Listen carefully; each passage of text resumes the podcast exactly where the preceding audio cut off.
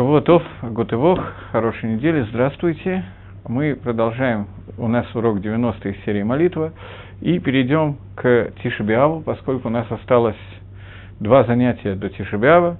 Тишебиав у нас начинается в этот раз нестандартно, поэтому вначале несколько слов о Галахе Тишебиав. Э, что у нас нестандартного в этом году с Тишебиавом? То, что Тишебиав приходится на шаббат – Пост, который приходится на шаббат, так же, как Швайс Рабатамус, 17-й Тамуза, который приходился на шаббат, также Тишебиав, который приходится на шаббат, это дни, которые э, шаббат отодвигает пост. И пост отодвигается на завтра, на Йом Решон. Таким образом, Тишебиав в этом году у нас окажется, пост Тишебиав у нас окажется 10 ава, воскресенье, в Йом Решон. Я хочу начать с Галахи, поэтому я буду говорить то, что я считаю нужным, но скажу всего несколько слов. А вы, пожалуйста, пишите вопросы, которые могут быть по Галахе, поскольку это достаточно важная тема.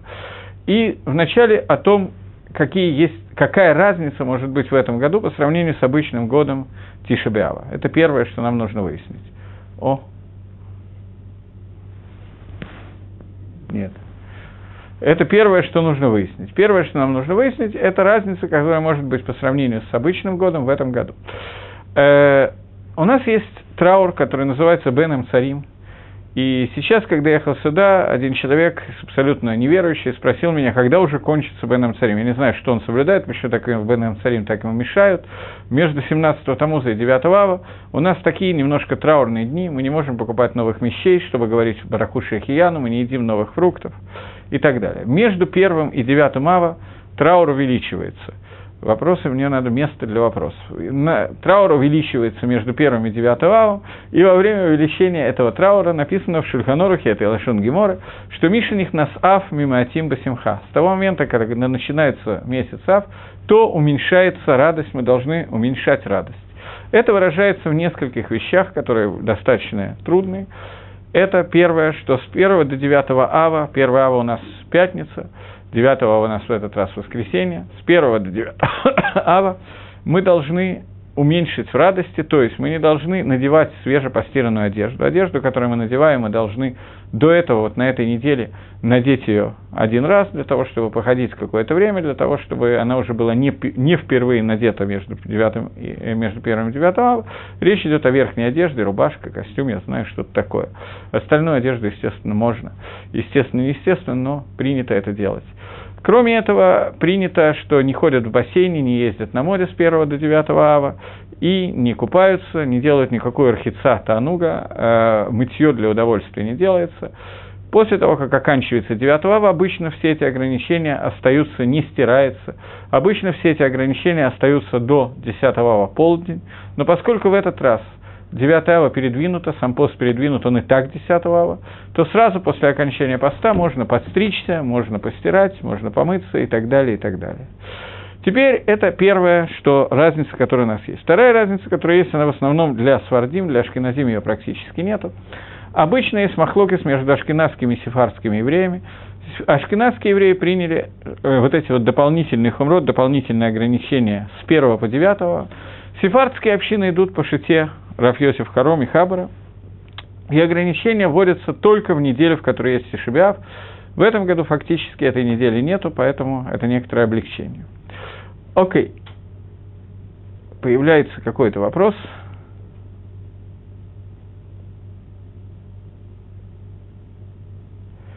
До первого, до первого нельзя покупать новую одежду, для того, чтобы не сказать шахияну, совсем новую одежду, я не знаю, новую шляпу, новый костюм.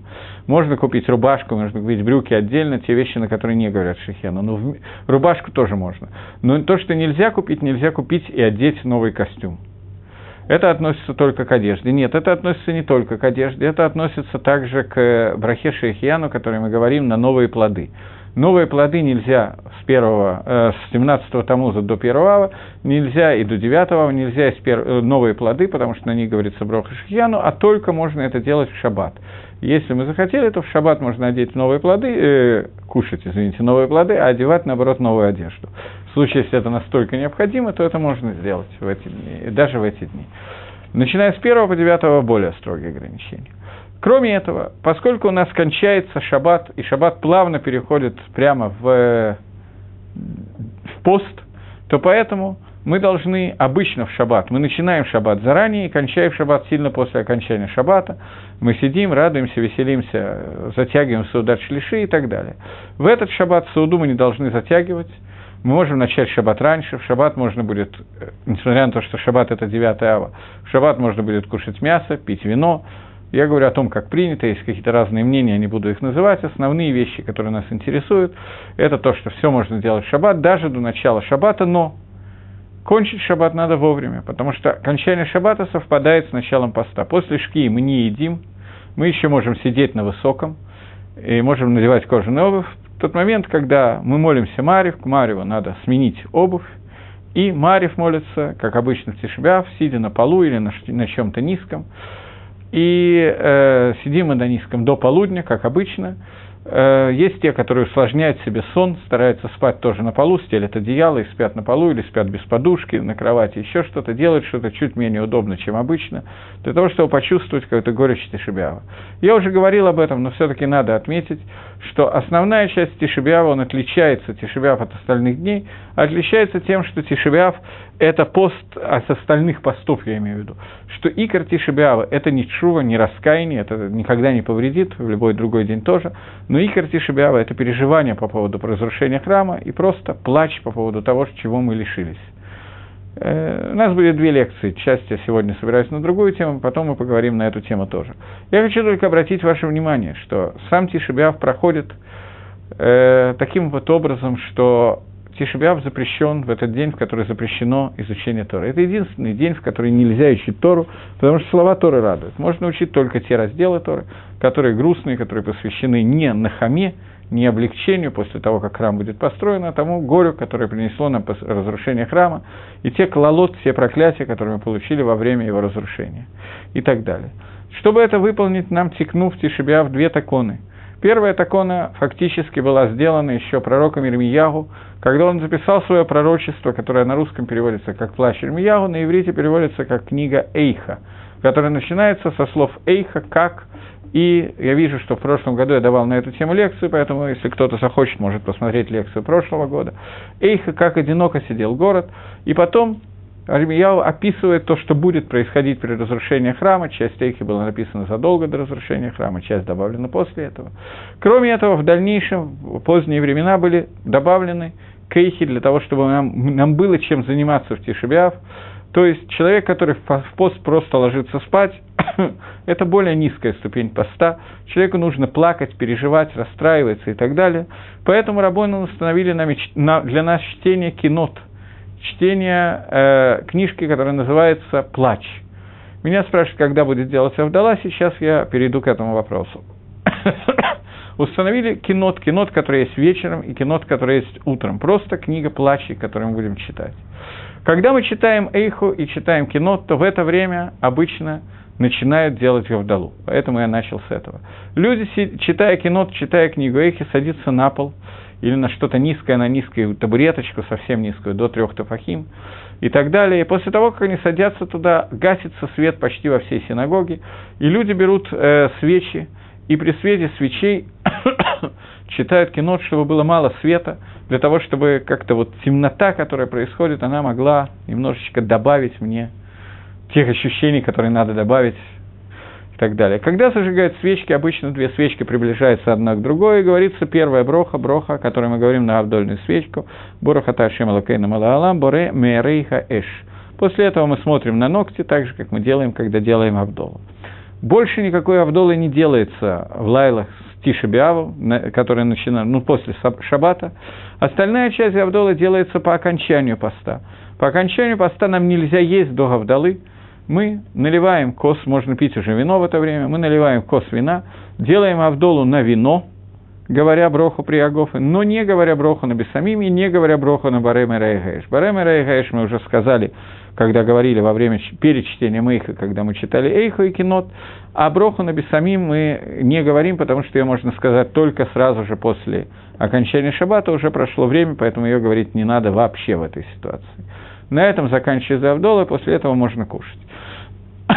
Но до этого есть еще некоторый промежуток, который называется, собственно, Тишебиав.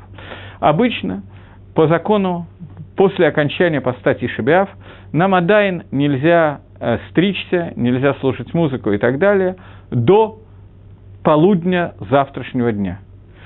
В этот раз мы можем делать все, что угодно, как только закончился пост, начиная с Гавдолы, потому что уже прошел 10 ава. Обычно мы этого не делаем, потому что храм был подожжен только во второй половине дня, примерно в Хацот. Был подожжен храм э, Тишебиава, и он начал гореть Тишебиав и догорал 10 ава, и к полудню 10 ава он кончил гореть, сгорел полностью, и поэтому э, Раби Йохан Гемори говорил, что если бы я был жив в то время, когда устанавливался этот пост, то я бы установил пост на 10 ава. В этом году так оно и произойдет, Дарих Агав.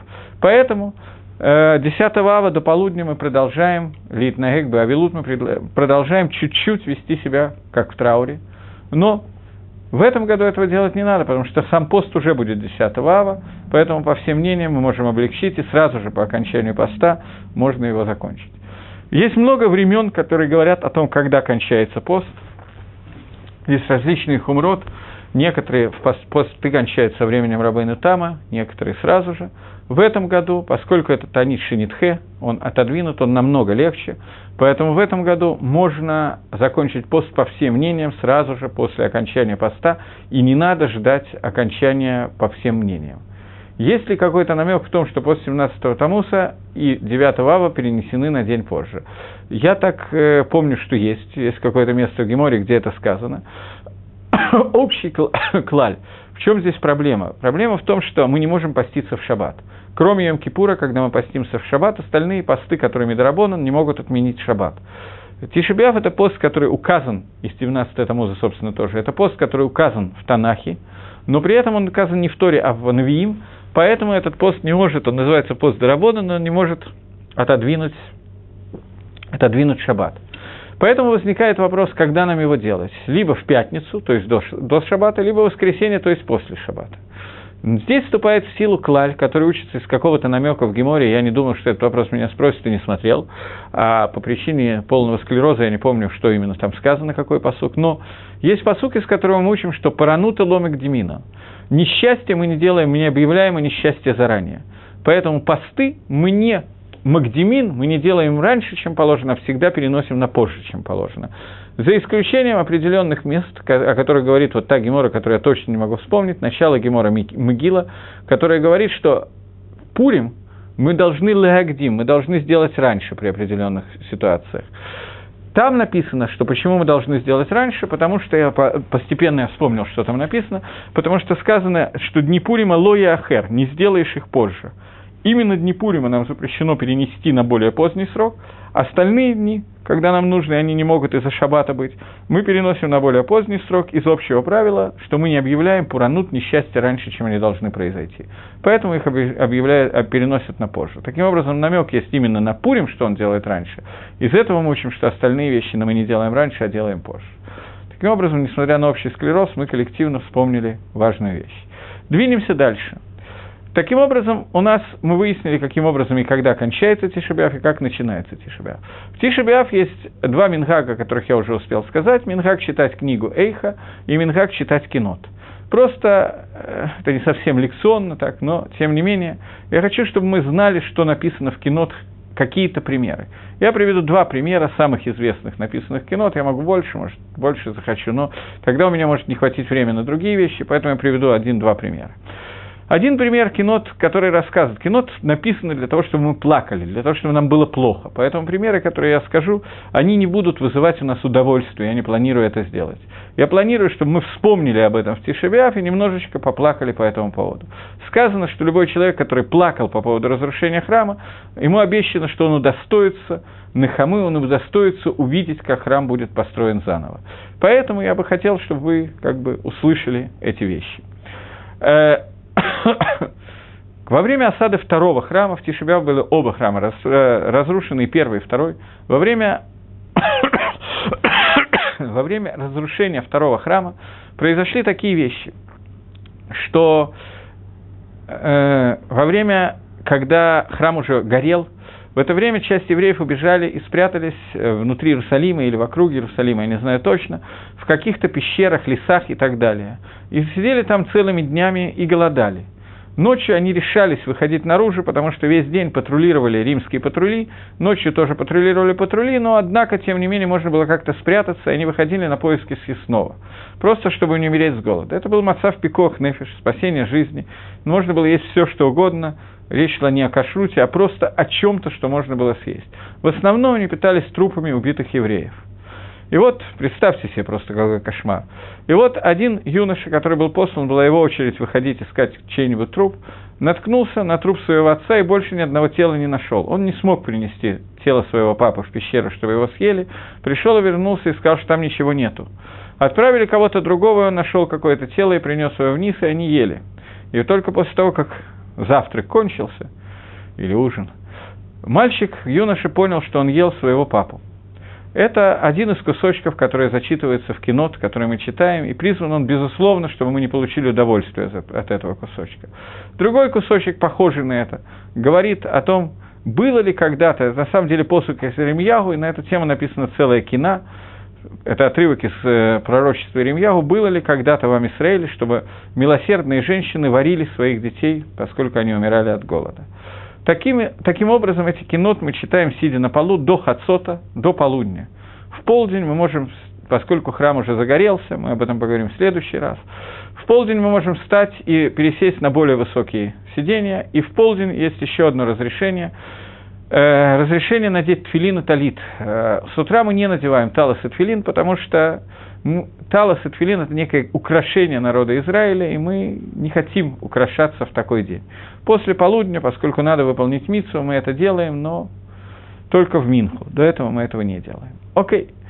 Э, более или менее, да, еще до полудня запрещено курить в Тишебиав, после полудня можно курить. Это единственный пост, кроме Имкипора, естественно, где запрещено курение, но только полдня. Э, в Тишебиав не запрещено делать работу, это не шаббат, мы можем делать любые виды работы. Сказано, что работа, которую мы делаем в этот день, не будет иметь благословления.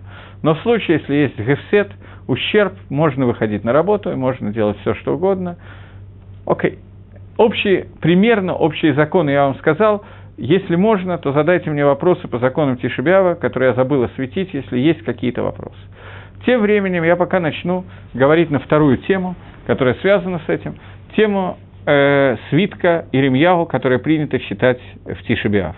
Свиток Иремьяу читается в некоторых общинах два раза, вечером и утром, в некоторых общинах только один раз, только вечером. Он читается с брахой, с благословлением, если есть свиток. Если нет свитка, то читается по книге без брахи. Свиток должен быть написан на пергаменте и читается, кто может не поститься. Азохан Вей вопросик. Сам спровоцировал, я понимаю. Как вы понимаете, на такой вопрос я не могу ответить. Мне должен быть задан конкретный вопрос про конкретного человека, у которого есть такая-то и такая-то проблема, может ли он не поститься. Тогда, возможно, я могу ответить на этот вопрос. В этот тишебиав есть несколько более простая ситуация, поскольку это тишебиав, который отодвинут, и в общем и целом беременная женщина или кормящая, у которой есть она мицтаэрит, ей тяжело, то в этом случае, в этот тишебиав ей можно не поститься. В другие тишебиав надо конкретно, очень подробно задавать вопрос Краву. В этот тишебиав, поскольку он более простой, опять же, чем обычный тишебиав, то вступает в силу закон обычных четырех постов, который человек, у которого есть температура и который плохо себя чувствует, я не имею в виду очень высокая температура, когда есть пикох нефиш, спасение жизни, я имею в виду просто небольшая температура, и человек, который мецтаэр, которому очень тяжело поститься из-за болезни, то в этой ситуации он тоже может не поститься. Поскольку это тишебиав, который отодвинут. Но более подробно, я ответил очень коротко, из моих ответов нельзя выучить псака, можно просто увидеть и правильно задать вопрос. Если есть вопрос, то вопрос должен звучать в таком-то и таком-то случае, можно или нельзя не поститься. Тогда, может быть, я могу ответить. В принципе, подобные вопросы надо задавать Раву, э, позвонить ему по телефону и задать ему этот вопрос. Такая возможность существует, или задать вопрос очень конкретно, про конкретную ситуацию. Э, я так понимаю, что если вы сегодня зададите вопрос, то вы получите ответ э, в Талдот и Широна, Травина, Э, который будет отвечать на вопрос, можно это или нет, если он сможет ответить на основе той информации, которую вы дали. Более подробно я отвечать не могу на подобный вопрос. Двигаемся дальше. Э, свиток считается два раза по ашкенадскому обычаю. Насколько мне известно, Хасида читает его один раз. Свиток Ирмиягу, свиток Эйха, который есть мидраж, который называет, что это называется Магилат Мираглио. Почему это называется Магеллат Мираглим? Какое это имеет отношение к Мираглим? Мы знаем, что Тишебиав, э, в него случилось очень много несчастий, которые были, включая изгнание евреев из Испании, по поводу которого не установлен пост, пост установлен значительно раньше, но Первое событие, которое описывает Торы, которое случилось в Тишебиав, это не разрушение двух храмов, которые случились через много лет. Это событие, которое случилось в тот момент, когда Машир Абейну посылает разведчиков во второй год после выхода из Египта, для того, чтобы разведать Эрец Исроэль и понять, как правильно в нее войти, как правильно ее завоевать и так далее. Тора говорит, «Вайомар Хашем аль Маше шлах лыха анашим». И сказал Всевышний Маше, пошли себе разведчиков. Объясняет Раша, лыха себе бишвильха, для тебя – Маширабейну был поставлен перед выбором, посылать или нет, и он решил, что лучше вначале разведать и послать разведчиков, и послал разведчиков, которые пришли, и, как мы знаем, за 40 дней обошли все Эрицесроиль, и увидели, что Эрицесроиль – это земля с огромными плодами, с огромными мужиками, которые хорошо умеют воевать, и укрепленными городами, и пришли с выводом 10 из 12 человек, 10, все, по каждому человеку из колена вышло, и 10 из 12 глав колен, которые вернулись, это были цадики, мгурим, польные праведники, нам трудно понять, как такое могло произойти, они приходят и говорят, что земля, которую мы видели, это земля, которая Хелет и Шевейга, она сжирает тех, кто там находится, укрепленные города, здоровые войны, и войти туда мы не можем, и кончается это, этот монолог, который они говорят – что в Торе написано «Хазак умимену», народ, который там живет, он более сильный, чем мы. И Раши говорит, что надо читать не ממנו, чем мы, а ממנו, чем он. И говорит Раши «כלפי מעלה», что имеется в виду тот, кто на небесах. Они дошли до того, что они сказали, что народ, который населяет ארץ ישראל, он сильнее, חס ושלום, Творца мира. И в тот момент, когда они это сказали, что Творец не сможет нас, нас туда ввести, в этот момент עם ישראל устроил плач. Несмотря на то, что Калев и Ешо пытались доказать, что это чушь, и так нельзя говорить, тем не менее народ Израиля устроил плач, плач, который длился всю ночь. И Гакодыш Барагу Всевышний сказал, что за то, что вы устроили плач на бес, бессмысленный плач на одну ночь, у вас будет теперь в этот день плач, который будет плач ледорот, на все поколения. Поэтому этот день, который с этой секунды, этот день стал днем несчастья для Амисраэля. Этот день, когда в пустыне, только в этот день, по одному из Мидрашим, по Геморе Бабабасра, только в этот день умирали люди в пустыне, по 15 тысяч каждый год умирали. Они с 8 на 9 ава они копали себе могилы, ложились спать в могиле, весь Амисраэль, на завтра 15 тысяч оставались в могиле, остальные вставали и закапывали тех, кто остался в могиле. И так продолжалось 40 лет. Это первые несчастья, которые случились. В Тишебиав, но это, на этом все не закончилось, это продолжалось и продолжалось. Первый храм, второй храм изгнание из Испании, и до сих пор 9 ава – это не самый лучший день, который может произойти. И это, это шорош Тишебиав, корень Тишебиава – это Мираглим, это разведчики – и нам надо попытаться понять две вещи. Первая вещь, что в поведении разведчиков является корнем вот этого дня, этих несчастий этого дня, это номер раз. И номер два, нам надо понять, почему в Магеллат Эйха, несмотря на то, что ее называет Мидраш Магеллат Мираглим, нигде не упомянуто слово Мираглим. Единственный намек, который там есть, мы сейчас постараемся его проследить. Э, есть намек на Мираглим, но нам надо его увидеть. Рамбан в своем комментарии к книге Бамидбар, книге в пустыне, комментируя Рамбан говорит, почему эта книга называется Бамидбар, потому что в этой книге нету ни одной заповеди, которая была дана какому-то поколению, кроме поколения пустыни. В всех книгах есть заповедь на все поколения. Здесь нету ни одной заповеди, кроме тех заповедей, которые даны на поколение пустыни. Вильнюсский Геон сразу же на месте ловит Рамбана и говорит, как же ты такое говоришь? Ведь вот в книге Бемидбар есть заповедь, которая говорит, которую мы читаем каждый день в Шма, и сказал Всевышний Маше, сделайте себе цицит на краях одежды ваших, на все поколения ваши. Там прямо написано, на все поколения ваши, прямо в тексте Торы. Как же ты, Рамбан, говоришь, что нету ни одной заповеди, которая была дана э, на все поколения, поэтому эта книга называется Бемидбар. Вот есть эта заповедь. И сам Вильнюсский Гаон отвечает на свою кушью, на свой вопрос и говорит – что заповедь цицит, которая была дана в книге Бамидбар, она дана не в виде самостоятельной заповеди, а в виде того, что э, в виде того, что не самостоятельная заповедь, а в виде того, что мы говорим, что э, она исправляет то авейру, то, то преступление, которое было сделано на... Которое, ладно, не важно. То, то, то преступление, которое было сделано для, э, за, за Мираглем, то преступление, которое сделали разведчики, исправляет это преступление заповедь цицит.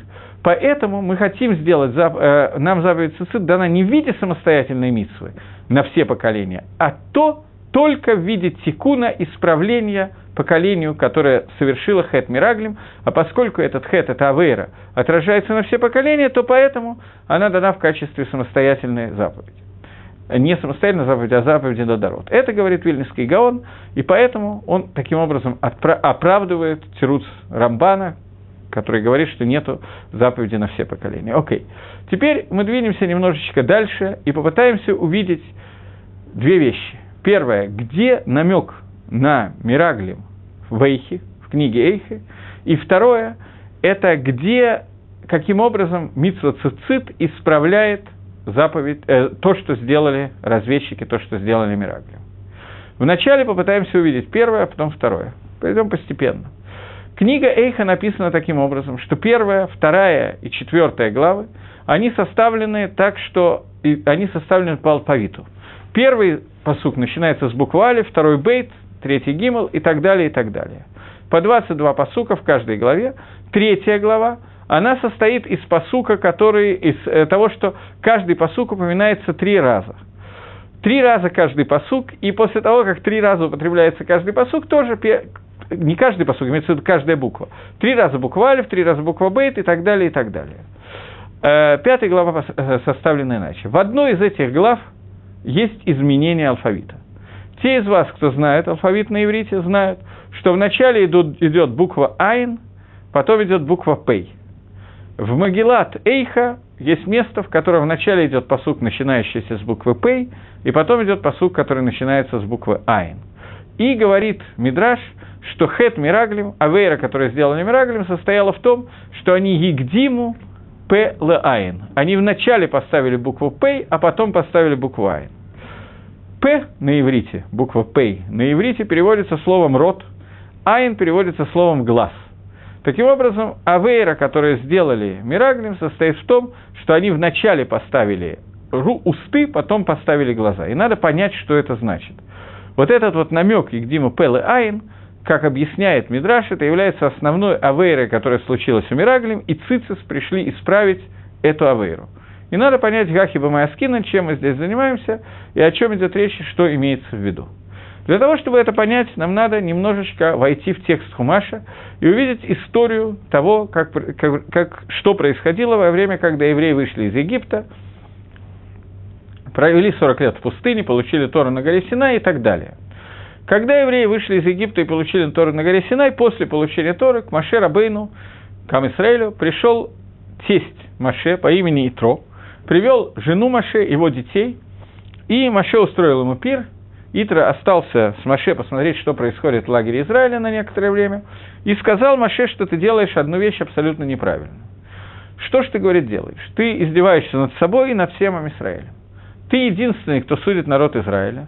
Народ Израиля довольно большой, пару миллионов человек – ты сидишь целый день с утра до ночи. Весь народ стоит, ждет в очереди, когда, наконец, прийти к тебе, чтобы можно было. Ты не можешь, у тебя нет ни минуты а, свободной для того, чтобы, кроме того, чтобы судить народ и отвечать на вопросы. И у них нет ни минуты свободной, они все время ждут в очереди. Это не совсем правильно. Очередь – это социалистическое изобретение, совершенно не обязательно вводить в Амисраэль. Это сказал Итро Ширабейну и предложил ему сделать такую вещь. Организовать 70 членов Сангедрина – 70 пророков, которые будут судить Амисраэль, а если у них будет какой-то трудный вопрос, на который у них нет ответа, они будут спрашивать Маше. Маше принял этот Эцу, но он оказался в сложной ситуации. 70 членов Сангедрина – это не случайная цифра, их должно быть именно 70, а не на один больше. Всего есть 12 колен. Если 70 на 12 никак не делится. На 12 делится 72, по 6 человек от колена – но если организовать такой Сангедрин по, 7, э, по 6 человек от колена, то останется два человека лишних. И Маше не знал, как быть. И он решил, что пусть Всевышний сам решит, как быть. Взял по 6 человек от каждого колена. И бросил жребий на двух человек, которые не будут входить в члены Сангедрина. в Сангедре будет 70 человек, а еще два человека, два пророка останутся. Поэтому к Маше не будет претензий, что он одно колено любит больше, другое меньше. Потому что это решалось жребием, другими словами, это решал сам Творец мира. Жребий выпал на двух человек, Эйдат и Мейдат, два пророка, которые не входили в члены Сангедрина и остались пророками. После чего Сангедрин Маше оказался в одном месте, а Эйдат и Мейдат остались со всей общиной. Дальше сказана фраза Торы, которая не до конца понятна. «И пришел Иошуа к Маше и сказал, «Эйдат и Мейдат митнавим бамахане». Они, э, они пророчествуют в лагере. Это сказал Маше, э, Иошуа Маше, и ответил ему Маше, «Амикане таби, ты ревнуешь мне? Ты... Что ты хочешь?» Это фра... И претензия Ишо, и претензия Маше на самом деле недостаточно понятны. Что я имею в виду? Что хочет Ишо? Пришел человек, который говорит, э, пришли люди, которые говорят, что Акодыш Барагу сказал нам сказать то-то, то-то и то-то. Что еще может хотеть от этих пророков? Есть какое-то пророчество. Пророк, который не пророчествует то, что ему повелел пророчествовать Всевышний, он хаяв мита, его нужно убивать. Он не имеет мита бейдей шамаем, он должен быть убит самим Всевышним. Пророк не имеет права задерживать свое пророчество. Йона боялся, что когда-то пророк Йона боялся, что ему будет Всевышний пошлет его пророчествовать, и пытался убежать от пророчества. Но если пророк делает то, что ему говорит Творец, идет и пророчествует, что хочет Иешуа, который пришел к Маше и говорит, что вот есть два пророка, которые пророчествуют. И также непонятный ответ Маширабейну. Маширабейн должен был ответить, они пророчествуют, потому что Всевышний дал им пророчество. Что он отвечает? Амикане таби, ты мне ревнуешь и так далее. Обратите внимание, что что именно говорили Маидат и Идат, в чем состояло их пророчество, Маширабейну не знал. Это не изложено в Торе. Все пророчества, которые изложены в Торе, они даны нам от имени разных людей, но написаны лично Маширабейну. Он их получил на Синае. Например, пророчество, которое дано было Биламу. Билама Раша, который пророчествовал о том, что будет с Амисраэлем, с Амалеками, с разными народами в прошествии времен. Он хотел проклясть Амисраэль и получил пророчество. Когда он пророчествовал, то он пророчествовал, э, как это сказать, текст того, что именно он получил, мы получили через Маширабейну. Поэтому он записан в Торе.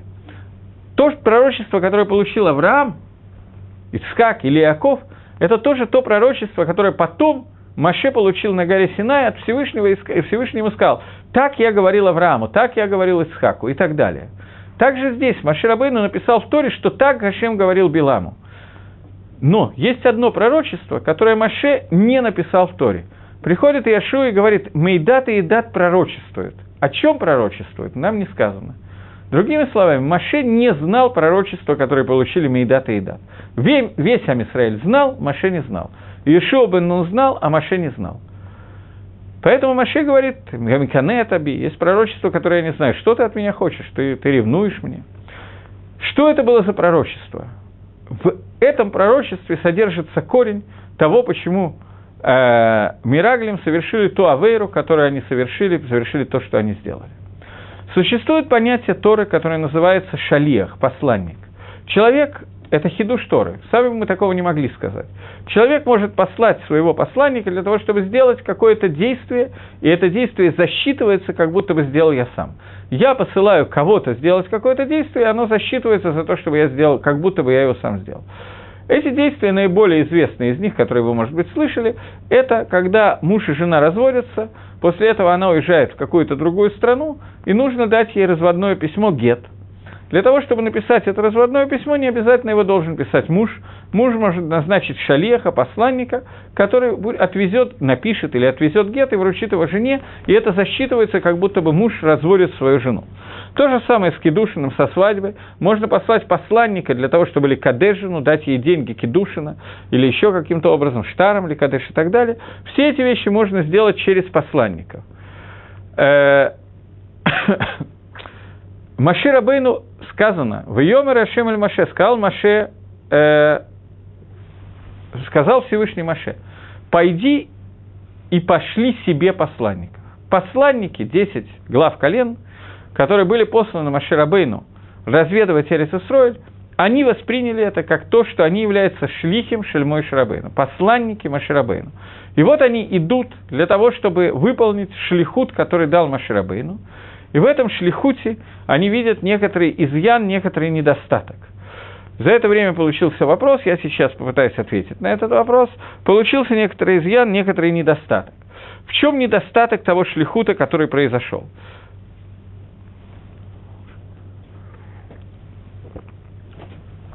Э, недостаток этого шлихута, сейчас, секундочку, в Мидрашах говорится, что Ильдат и Медат были родственниками Маше от матери или отца Маше и родились после того, как Ехевит и Амрам разошлись. Но если они разошлись после получения Торы, то сколько же лет было Ильдату и Медату, что они могли быть пророками в стане?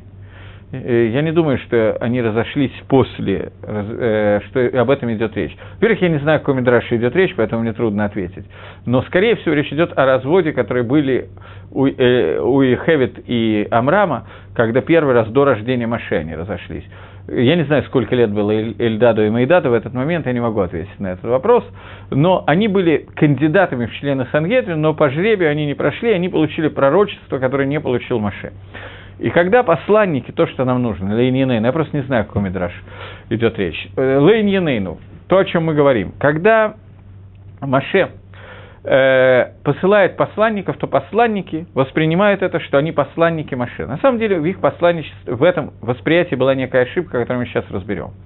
Они знают, что они посланники Маше, и они знают одно пророчество, которое не знает Маше.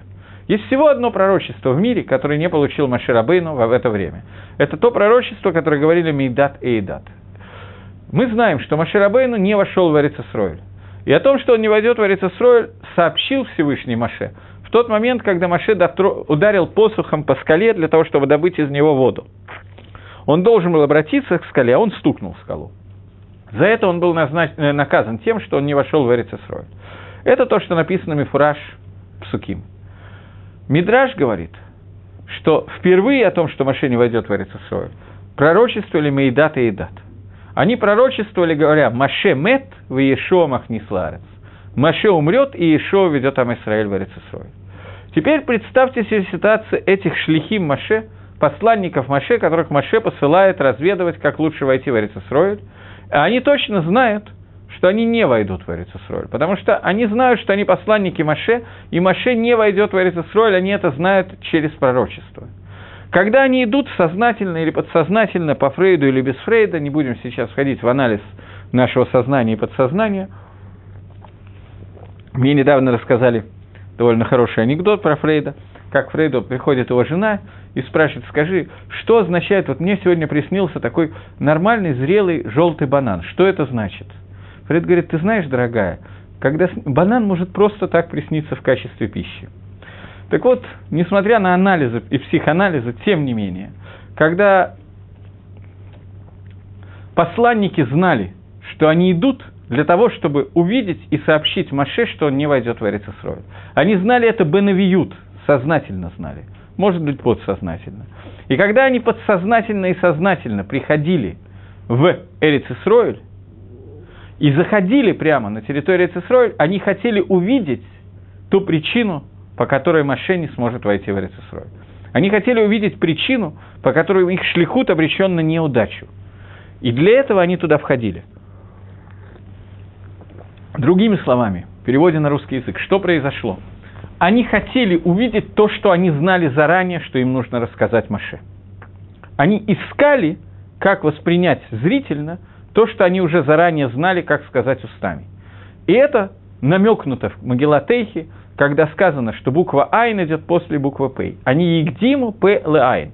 Они вначале сказали П, а потом Айн. Они вначале увидели, они увидели то, что хотели услышать, Бекицур. Это неверно. Когда человек идет что-то смотреть, он должен смотреть, получить объективную информацию. Они этого не сделали. Это был хет Мираглим, основной хет Мираглим.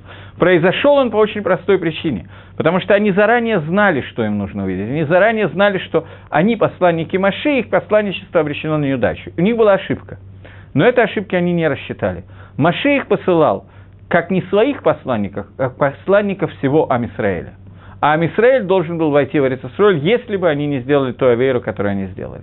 Они сделали это, они сказали неверно, и они пришли к выводу, который заключался в том, что жители земли Канаан, они сильнее Киба и Холь, как будто бы сильнее Всевышнего. Всевышний не может с ними справиться.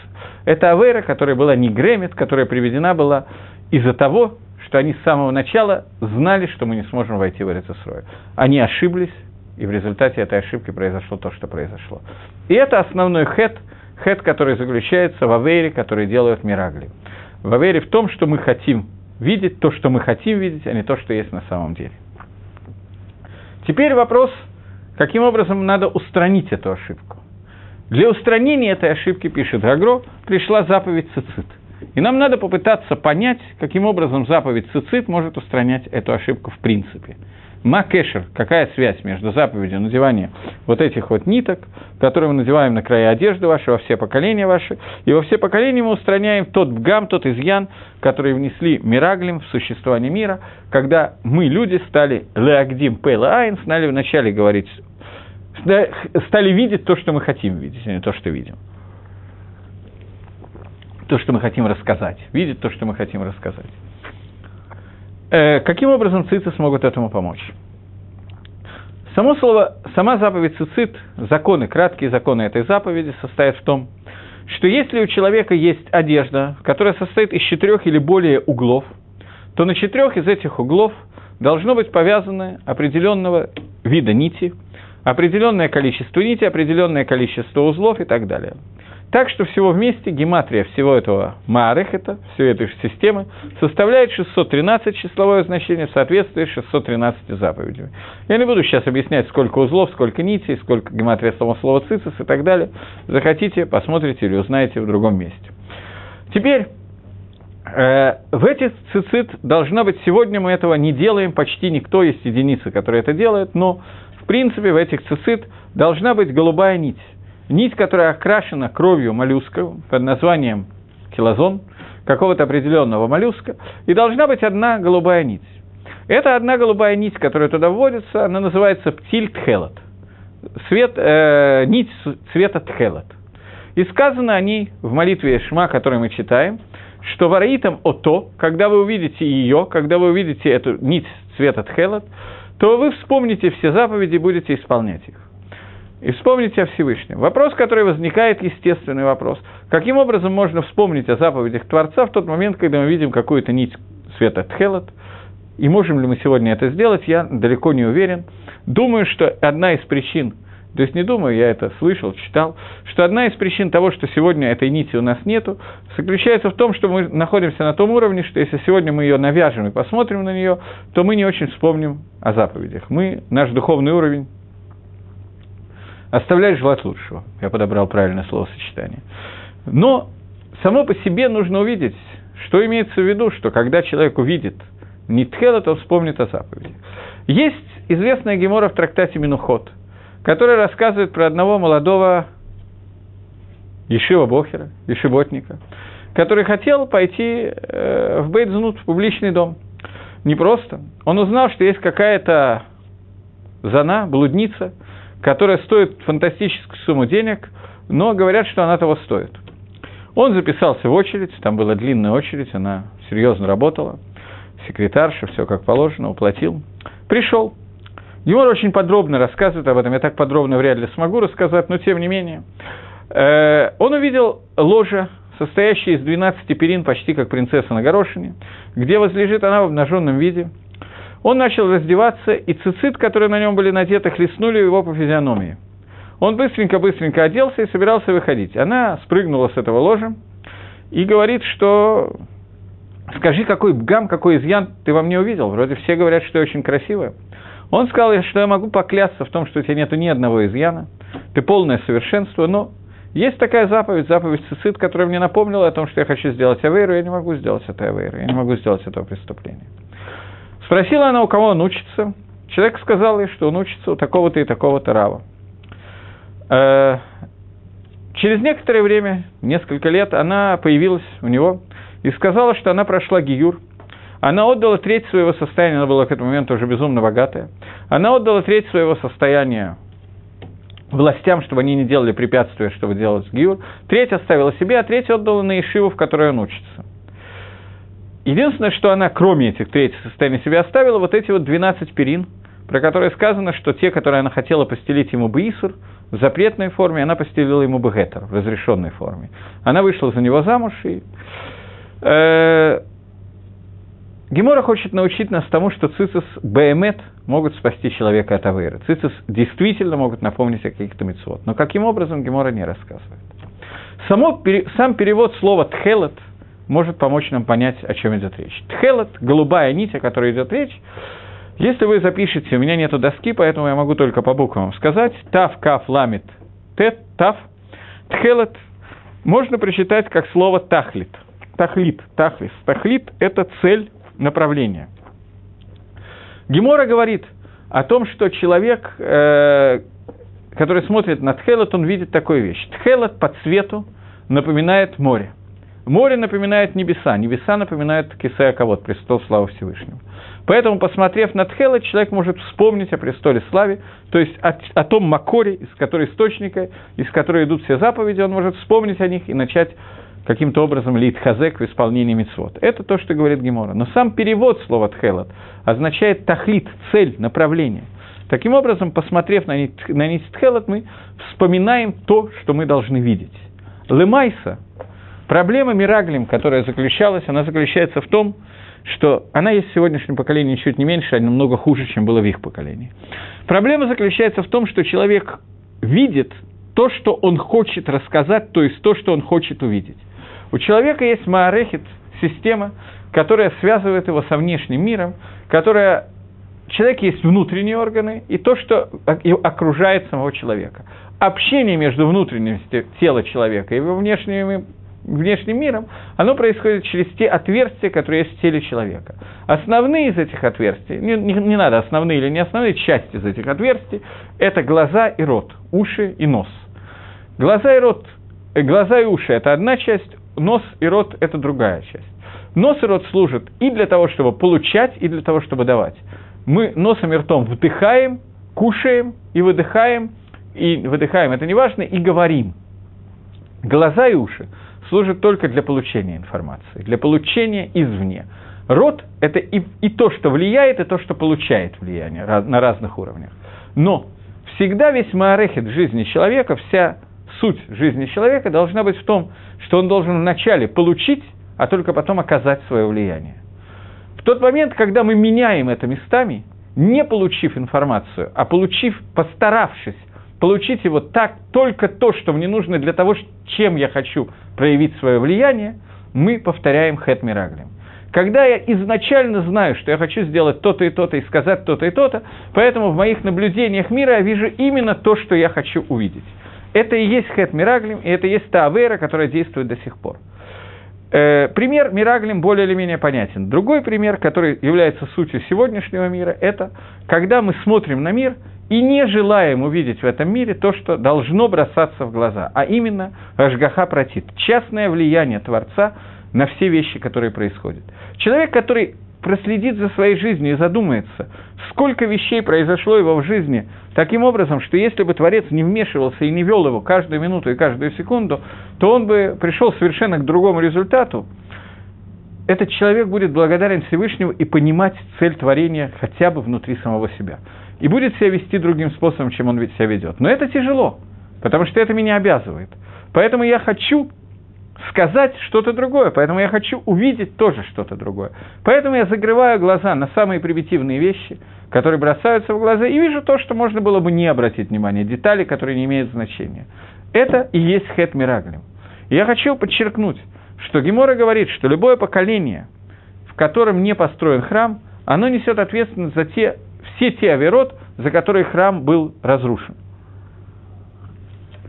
Если Мидраш говорит в Эйхе, Мидрашейха говорит о том, что э, храм, одна из причин разрушения храма, это шорош Магела Эйха, который называется Магелат Мираглим, это то, что мы видим, не то, что нам показывают, а то, что мы хотим рассказать, то это означает, что это проблема, которая осталась у нас на сегодняшний день, и может быть с отсутствием нити тхелот, потому что большая часть общин не надевает нити тхелот.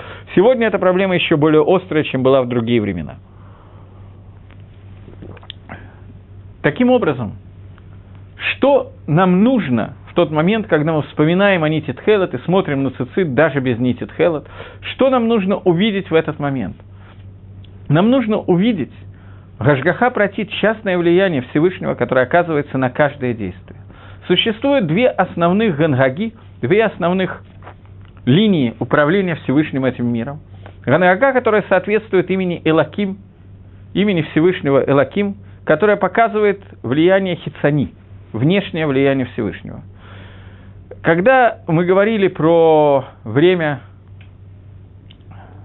Танаха, то это влияние, которое мы видим через звезды, через созвездия и так далее. Когда мы говорим про сегодня, мы уже не умеем пользоваться звездами созвездиями, но с другой стороны мы умеем пользоваться законами более э, Мариота, Эйнштейна, Ньютона и так далее.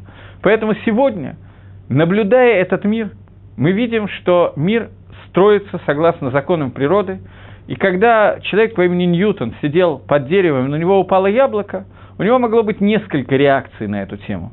Он выбрал одну из них. Большая часть людей вспоминали маму сразу же. Ньютон первый, кто задумался над тем, почему она упала, и сразу же не вспомнил маму. Но он... Сейчас. Дальше, дальше, дальше. Но он, Ньютон, когда вместо того, чтобы вспомнить маму, он задумался о причине падения яблока, он вдруг сообразил, что F равно mg. Это большой скачок в изучении мира – но другой человек, который посмотрел бы на это, мог увидеть еще какие-то вещи, значительно более высокие.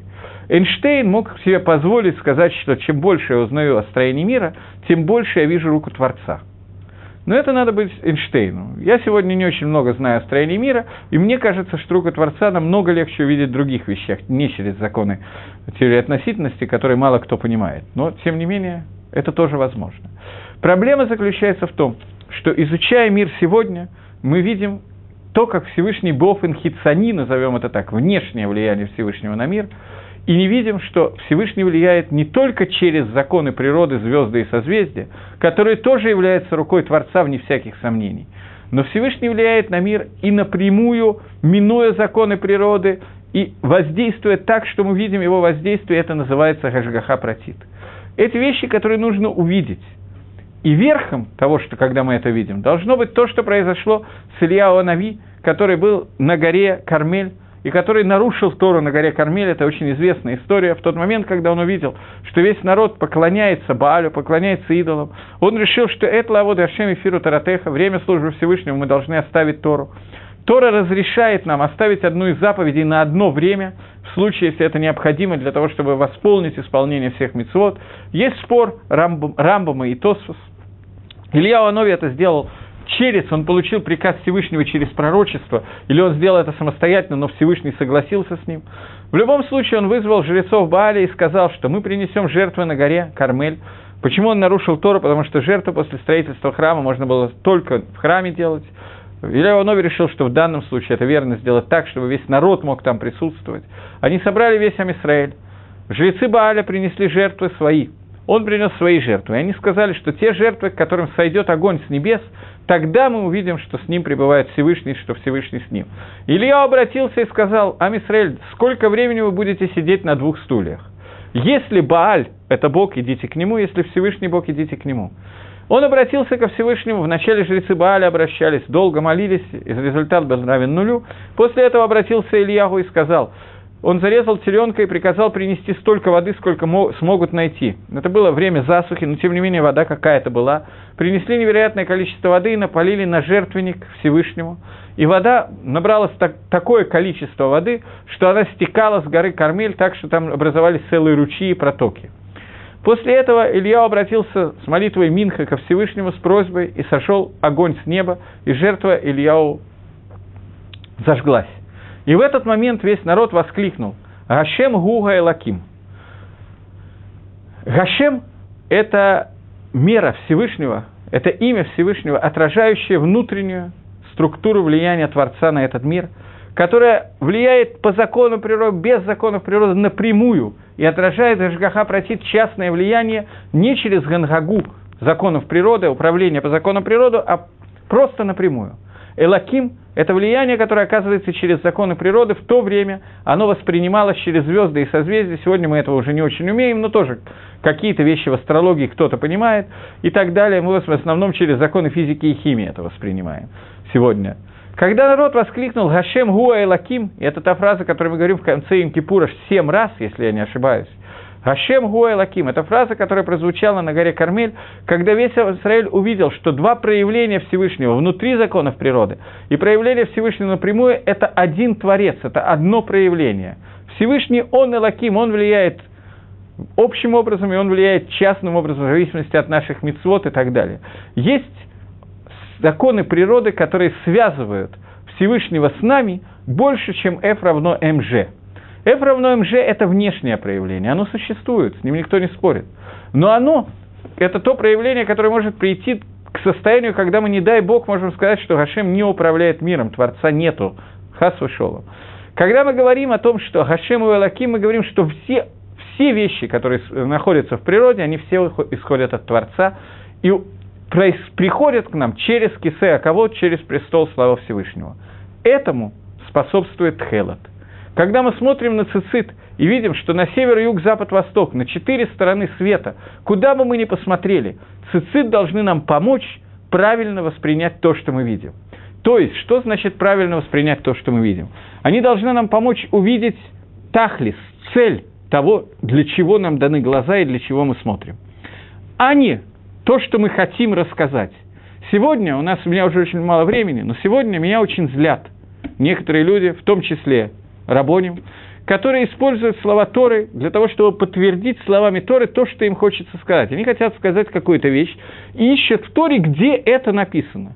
То есть они ищут не настоящий пшат того, что написано в Торе, а то, что мы хотим подтвердить этим.